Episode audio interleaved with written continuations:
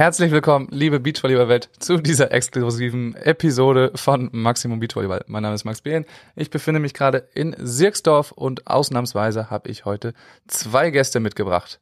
Und zwar, Ladies First, in ihrem Wohnwagen in Königs Wusterhausen sitzt gerade Anna Behlen. Hallo Anna. Ja, hallo und moin aus Knausi. Aus Knausi, das ist der Wohnwagenname, ne? Und in dem Bildausschnitt darunter auf meinem Bildschirm sitzt auch in Königs Wusterhausen in seinem Hotelzimmer Paul Becker. Hallo Paul. Ja, moin auch von mir. Ähm, vielleicht besprechen wir kurz einmal, äh, was wir überhaupt hier vorhaben. Und zwar, es ist wahrscheinlich an vielen nicht vorbeigegangen, dass die Olympischen Spiele, äh, ich glaub, also heute ist Eröffnungsfeier und morgen startet dort das Beachvolleyball-Turnier. Und wir haben uns ein bisschen vorgenommen, wir drei, ähm, diese Spiele aus Deutschland etwas mit zu begleiten. Und das hier ist quasi die Eröffnungsfolge ähm, dazu. Und danach, also das ist jetzt ein bisschen längere Folge, danach werden wir immer die Geschehnisse so ein bisschen alle zwei, drei Tage, wenn die deutschen Spiele durch sind, einmal einen kleinen News-Ticker quasi machen, einmal durchsprechen und dann, wenn die Gruppenphase vorbei ist, werden wir dann uns nochmal äh, zusammen tun. Fangen wir doch erstmal an. Äh, Paul, du bist auch etwas anders involviert in diese Olympischen Spiele. Ähm, was, was genau machst du jetzt ähm, mit deiner Aufgabe bei Eurosport? Genau, also ich habe einen Anruf bekommen von Eurosport, habe mich mega gefreut, äh, weil ich das Angebot bekommen habe, äh, die Olympischen Spiele zu begleiten als Experte. Ähm, und habe ich gedacht, boah, geil, Tokio, das wird ja der Wahnsinn. Und dann so, äh, nee, nee, warte mal, unter Föhring, Keller, Sprecherkabine. Ähm, aber nichtsdestotrotz freue ich mich äh, sehr, äh, da jetzt wirklich nah dran zu sein. Ähm, genau, und äh, für alle, die Bock haben, gibt's dann auf Eurosport, Eurosport 2 und Join. Das ist auch ein ähm, Streaming-Anbieter letztendlich äh, ziemlich viel, also wirklich über 70 Beachvolleyball-Spiele machen wir. Und äh, für alle äh, ein Tipp zu Hause, es gibt da auch ein zweiwöchiges Probeabo. Das heißt, wenn ihr irgendwie morgen damit anfangt, könnt ihr wirklich auch 70 Spiele gucken, ohne ähm, dann äh, Geld bezahlen zu müssen.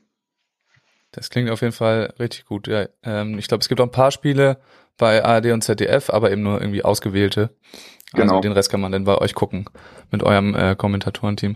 Und Anna, wie ist so dein Involvement in diese Olympischen Spiele? ich bin Fan. Ich wäre ja gerne, wir wären ja gerne mit hingefahren, ne? aber geht ja leider nicht. Äh, insofern, ich werde äh, so viel gucken, wie es geht. Habe jetzt noch eine Woche Ferien und äh, werde da wirklich alles Laptop, Fernseher, iPad, Handy, alles, alles, aber auch alles an Sportarten gucken, was irgendwie geht. Und es gibt ja beim Beachen auch echt gute Gruppen. Äh, da gibt es einige gute Spiele, denke ich, und da werde ich richtig viel konsumieren. Also wenig Schlaf wahrscheinlich, denn Tokio ist ja etwas uns voraus. Äh, das wird dann so sein, ja. Nachts und morgens. Ähm, ich würde sagen, also das haben wahrscheinlich jetzt auch schon viele mitbekommen. Das steht überall bei diesen äh, Olympischen Spielen. Es gab auch in unserer Sportart schon schon einige Corona-Infektionen. Was habt ihr davon äh, schon mitbekommen, Paul vielleicht? Ja, es hat ja jetzt äh, einige erwischt, äh, vor allem voran natürlich äh, die tschechische Fraktion. Ähm, die Amis hat's äh, auch erwischt. Ähm, und jetzt kann man irgendwie nur hoffen erstmal, dass sich das nicht irgendwie weiter verbreitet dort und äh, das olympische Turnier irgendwie so komplett davon bestimmt wird ähm, oder ja im schlechtesten Fall irgendwie kurz vorm Halbfinale noch jemand äh, positiv getestet wird. Auch das wäre ja möglich. Ähm, und ähm, ja, bin gespannt. Ja, also es ist wirklich krass. Es kann ja sein, dass es die kompletten Bäume jetzt da zerlegt, äh, die Spielbäume. Ähm, einige Teams werden geschwächt sein, ähm, andere ähm, verlieren ihre ersten Gruppenspiele. Ähm, also das sind sicherlich Olympische Spiele, die unter der Corona-Flagge stehen. Und dementsprechend glaube ich auch, dass es sehr wild werden kann, was den äh, Ausgang angeht, weil die Bäume eben teilweise kann sich äh, spielen da vielleicht früh äh, irgendwie Top-Teams gegeneinander, die anderen haben einen Freilos. Ähm, also da kann viel passieren. Ich wollte gerade sagen, es wird ja jetzt schon wild, ne? Ja, genau. Das wird jetzt schon interessant, weil ähm, Margareta äh, Slukova positiv getestet wurde und die Tschechen aus irgendwelchen Gründen keinen Ersatz vorbringen können. Marketa, genau. Äh, keinen Ersatz dabei haben. Das heißt, dass äh, Hermanova Slukova alle ihre Spiele verlieren werden. Und äh, das ist ja auch interessant für, für Maggie und Laura. Aber das Ding ist, äh, Anna, ich weiß nicht, ob dir das klar ist, die ähm, in dieser, in diesem olympischen Turnier kommen auch die, die besten Gruppen Dritten weiter. Und das heißt nun für diese Gruppe eigentlich schon, dass, äh, dass die Dritten aus dieser Gruppe oder alle, die dort, äh, dort drin sind, weiterspielen. Was sagst du dazu? Also wird das Spiel als 21-0, 21-0 gewertet? Oder also wie genau wird das, wie genau wird das, okay, ja gut, dann ist, ist das ja schon durch. Das finde ich krass, weil also mein, ähm, die Gruppe ist jetzt nicht die stärkste Gruppe und äh, muss man ja auch mal ganz klar sagen. Und ähm, die Tschechinnen waren da ja schon auch eher Mitfavorit eher in der Gruppe, also zumindest meine Einschätzung. Und gegenüber anderen Gruppen ist es natürlich unfair. Ich habe mich da heute Morgen auch mit Sarah drüber unterhalten, mit Sarah Schneider, weil eigentlich ähm, hätte man jetzt schon die kompletten Gruppen wieder durcheinander werfen müssen, weil eben ein Team fehlt. Kannst ja aber irgendwie auch nicht machen, weil das steht ja auch schon fest und du bist vorbereitet. Also ich finde es super spannend und so wie Paul auch, auch sagt, jetzt reden wir gerade noch über die Vorrunde, aber wir reden am Ende vielleicht auch noch über ein Halbfinale.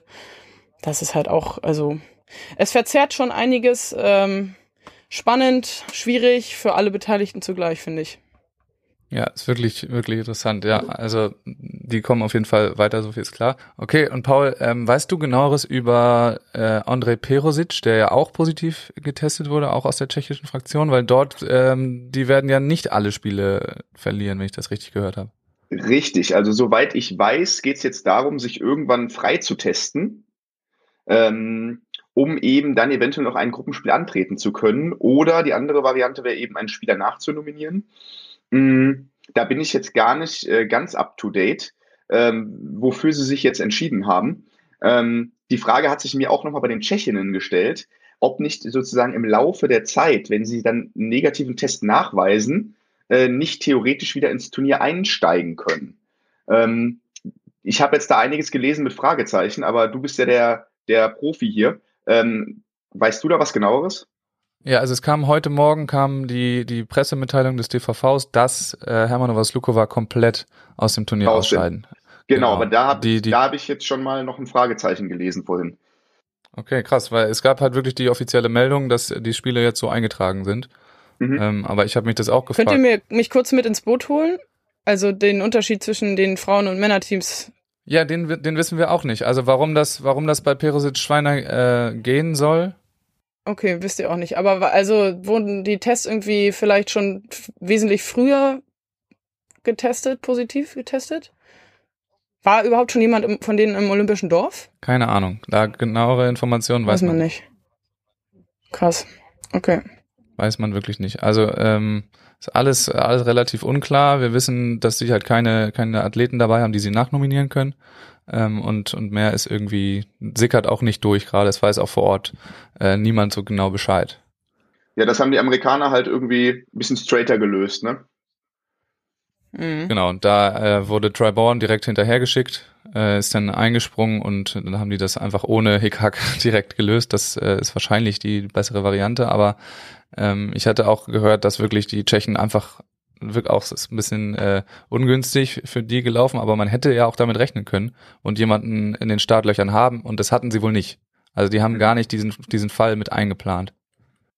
Aber ich würde ja aus äh, Jamaika Süd würde ich ja schwimmen zur Not, wenn ich nachnominiert würde.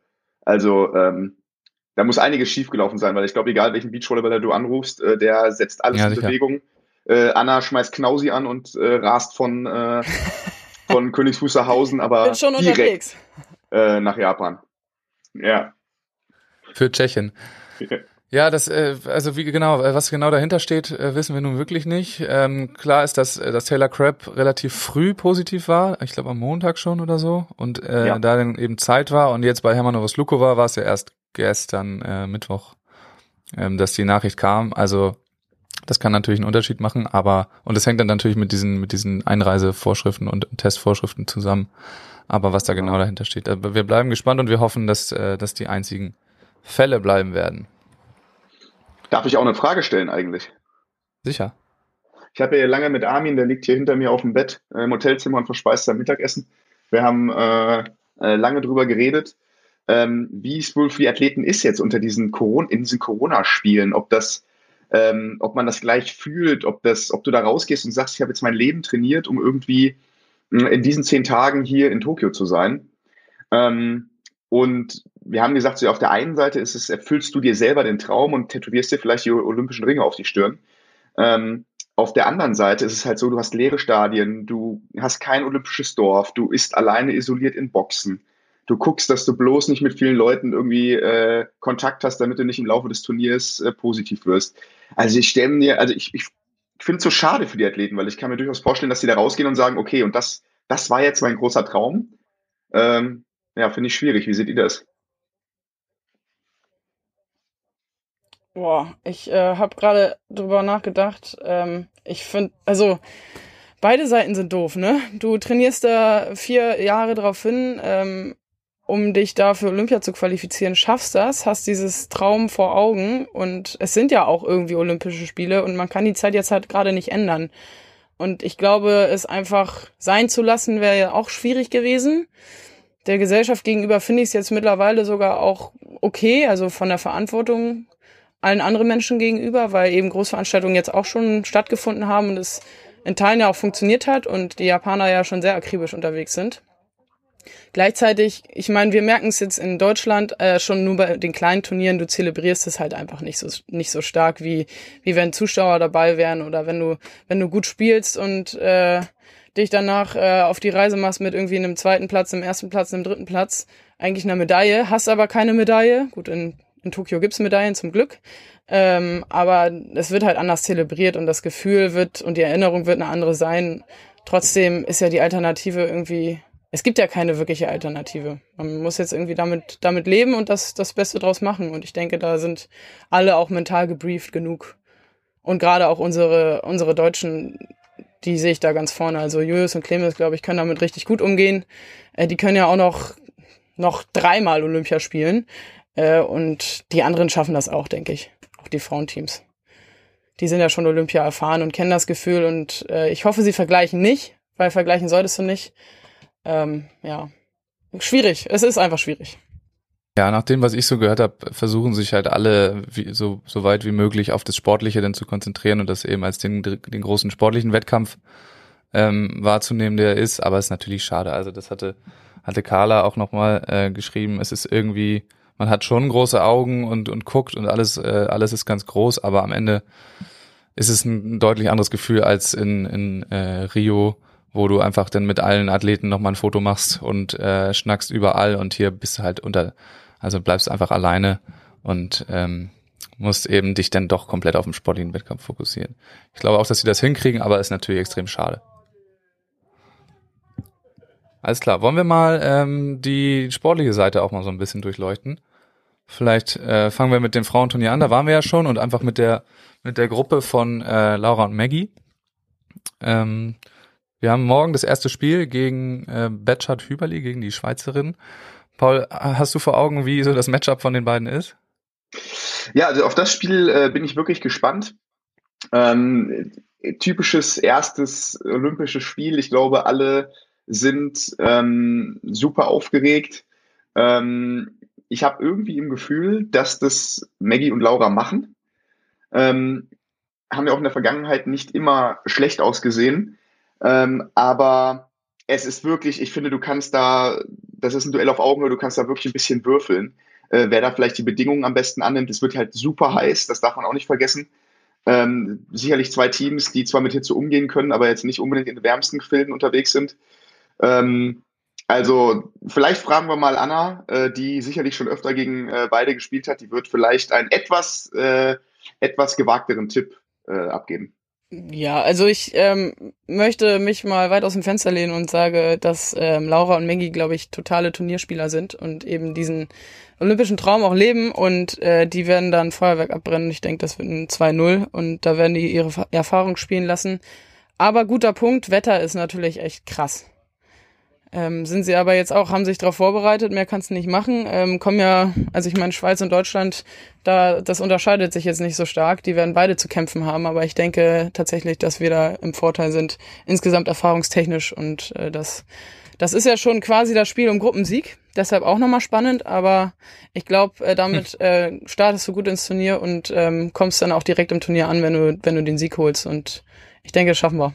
2-0. Ja, ich sehe auch, vielleicht darf ich gerade noch mal, ja, darf ich noch mal ein bisschen einhaken. Ich meine, Laura hat halt einfach äh, so viel Erfahrung im Gepäck, die hat eine Goldmedaille im Gepäck.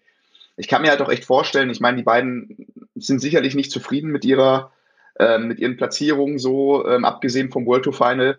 haben sie nicht immer so performt, wie sie es vorgestellt haben. Aber ich kann mir halt vorstellen, dass so eine Laura Ludwig jetzt auch nochmal so, ja, ihr altes Niveau vielleicht wieder erlangt, äh, nochmal richtig gallig ist, ähm, dominant spielt, äh, eine Maggie Kosuch jetzt keine Angst hat, in der Gruppe irgendwie zu versagen, weil sie auf jeden Fall dieses eine Spiel jetzt schon in der Hinterhand haben. Und wir haben ja gesehen, wenn Maggie dann mal selbstbewusst spielt und vielleicht auch keine, keine Angst hat äh, zu verlieren, äh, dass sie auch mal äh, fünf Aufschläge am Stück machen kann.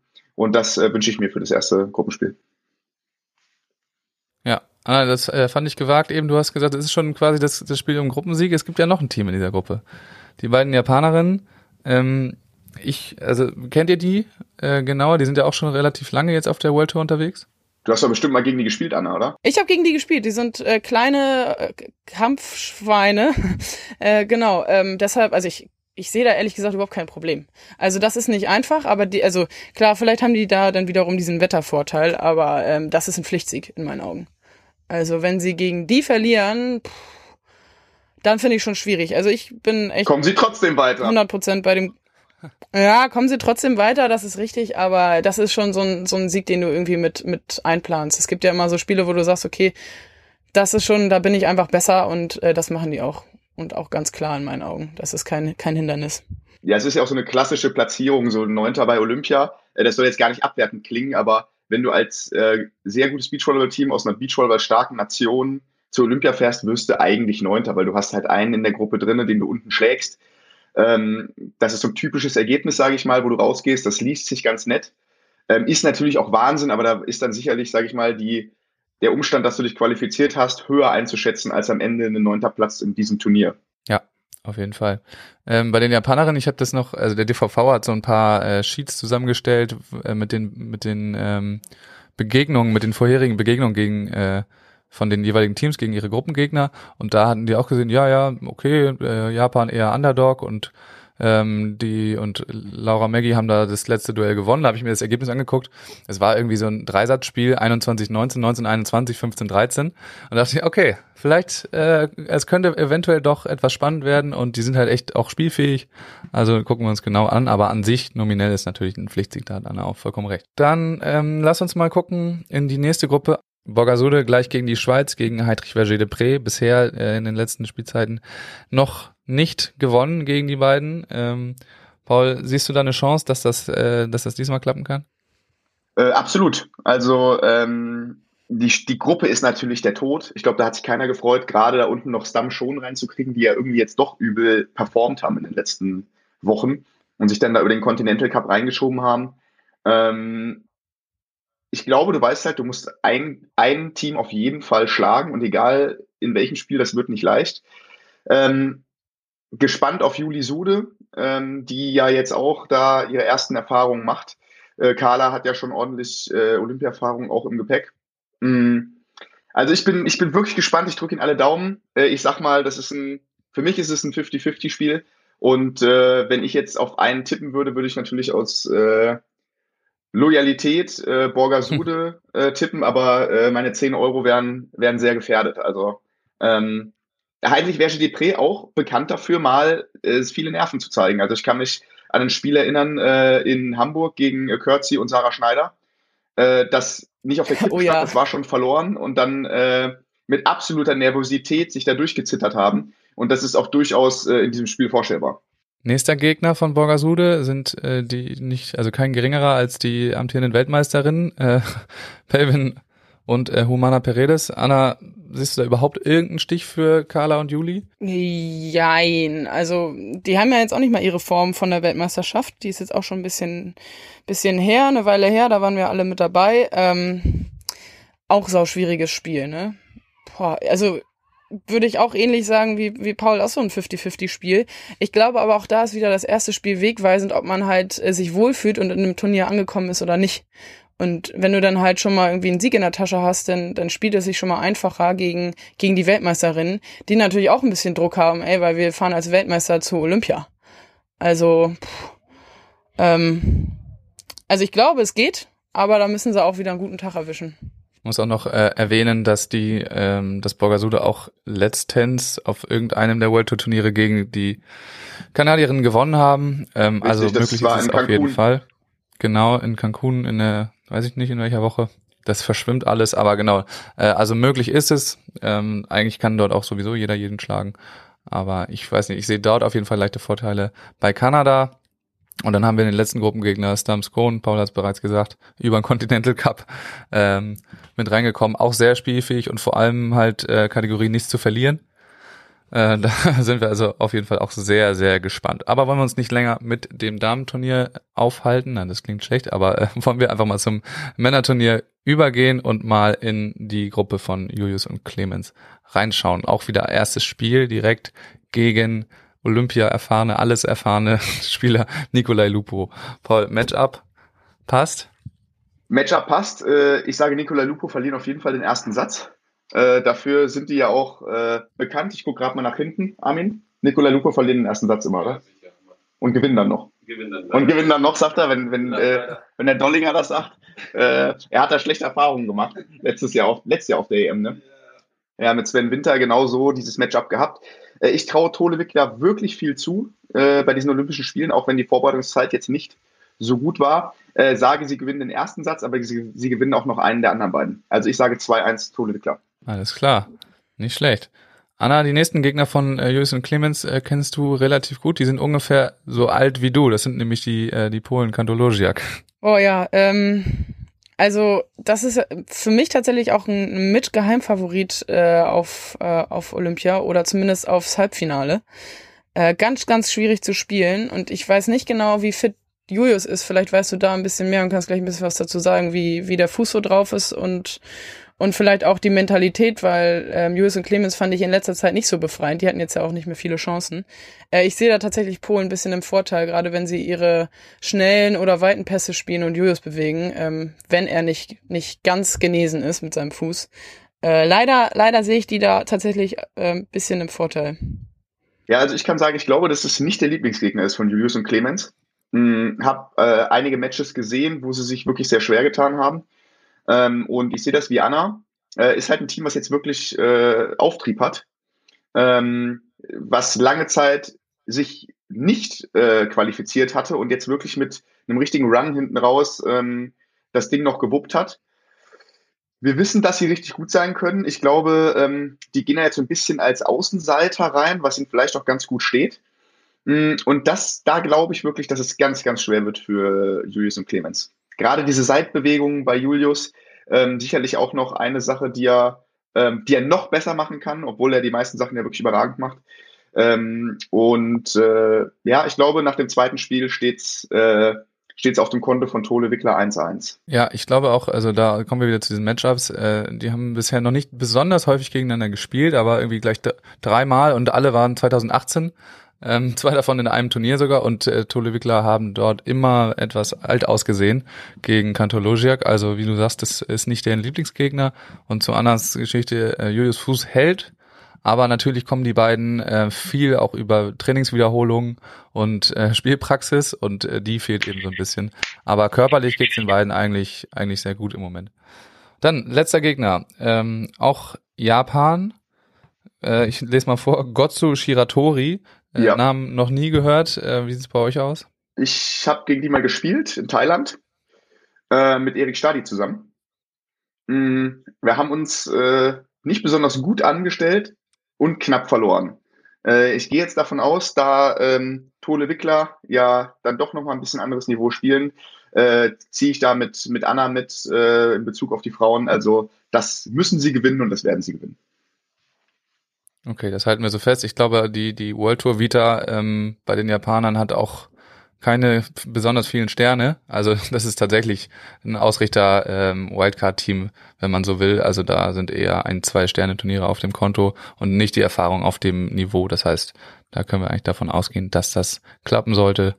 Ähm, und es ist das letzte Spiel. Schauen wir mal, als erstes Spiel wäre es natürlich angenehmer gewesen. Jetzt geht's gleich los für Tole Wickler, aber so ist auch okay bedanke mich bei euch beiden für diese für diesen Auftakt. Äh, wir haben viel viele Dinge behandelt und ähm, wir sehen uns teilweise wieder nach immer also der Rhythmus ist immer nach drei deutschen Spielen, wenn beide Damen und das eine Herrenteam gespielt haben, dann wird es eine Folge mit einem von euch beiden geben und dann sprechen wir so ein bisschen darüber, was passiert ist, ganz äh, kurz und knackig, bevor wir dann wieder eine große Folge machen. Also vielen Dank. Am Ende dieser Folge hat sich leider Annas Tonspur verabschiedet, deswegen mussten wir unsere Olympiatipps äh, rausstreichen. Wenn ihr dazu Fragen habt, dann meldet euch, dann können wir euch die nochmal durchsickern lassen oder wir tippen in der nächsten Folge nochmal. Aber nicht wundern, dass es am Ende etwas abgehakt endet, ähm, denn da gab es ein kleines Problem mit der Tonspur. Also bis zur nächsten Folge. Wir sehen uns. Ciao.